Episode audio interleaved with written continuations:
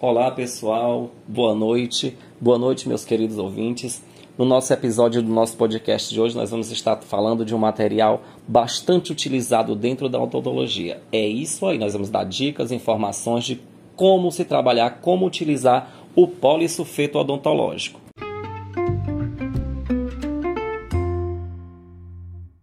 E quem vai estar trazendo para vocês todas as informações e dicas de como trabalhar com esse material bastante utilizado na odontologia é um grupo de acadêmico de odontologia da Faculdade Maurício de Nassau do campus Parnaíba, Piauí.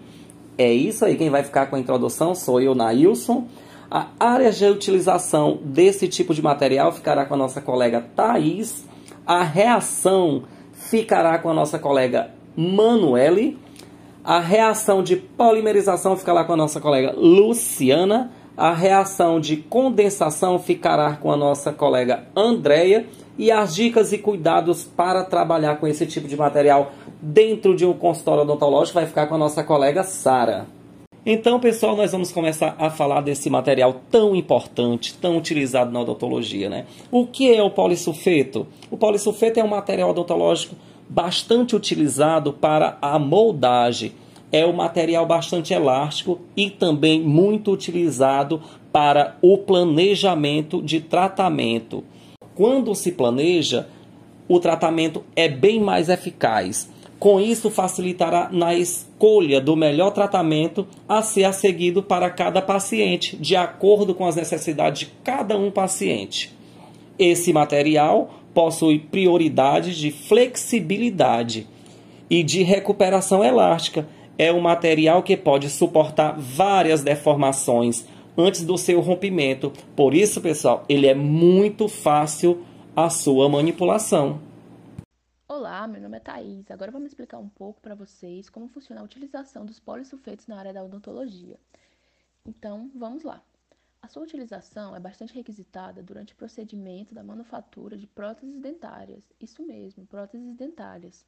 Devido às características do polissulfeto, ele é muito bom para utilizar para fazer as moldagens da coroa e pontes dos dentes. Raramente eles são utilizados para outras aplicações. Também pode ser feito a moldagem das áreas retentivas, a moldagens unitárias, moldagens de quadrantes moldagem de pacientes dentários, mas também aqueles pacientes que não possuem dentes, também a gente utiliza esse tipo de material. Olá, me chamo Manuela e vou falar sobre a reação de presa do polissulfeto. O que é a reação de presa?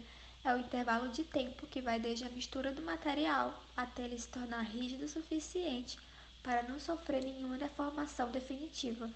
E qual o tempo de reação de presa do polissulfeto? De 7 até 10 minutos. É nesse tempo também que começa a se formar a elasticidade e a resistência apropriada do material. Por isso é tão importante esperarmos o tempo correto para que o material tome presa, pois assim ele fica rígido o suficiente para ser retirado do molde corretamente, sem sofrer nenhum tipo de deformação. E além disso, ele fica com a elasticidade e a resistência apropriada para assim trabalharmos com ele. Olá, sou Luciana. Vou falar sobre a polimerização do polissulfeto. Este é um material exotérmico. A umidade dele e a temperatura exercem assim um efeito significante no desenvolvimento da reação. No calor e em umidade, a presa do material é acelerada. O subproduto na reação de condensação é a água. Ele é usado na impressão em prótese. A sua composição básica é uma mercaptana polifuncional ou polímero de polissulfetos. Sua manipulação é mais ou menos 45 segundos. O tempo de moldagem é uns 8 minutos. Sua manipulação é feita na placa de vidro.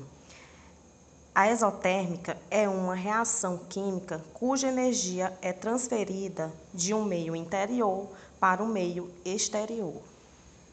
Olá, gente, eu me chamo Andreia. Vou falar um pouquinho para vocês sobre a reação de condensação do polissulfeto. A reação de condensação provoca a combinação de duas moléculas para formar uma única, descartando a menor durante o processo. O subproduto concebido nessa reação é a água.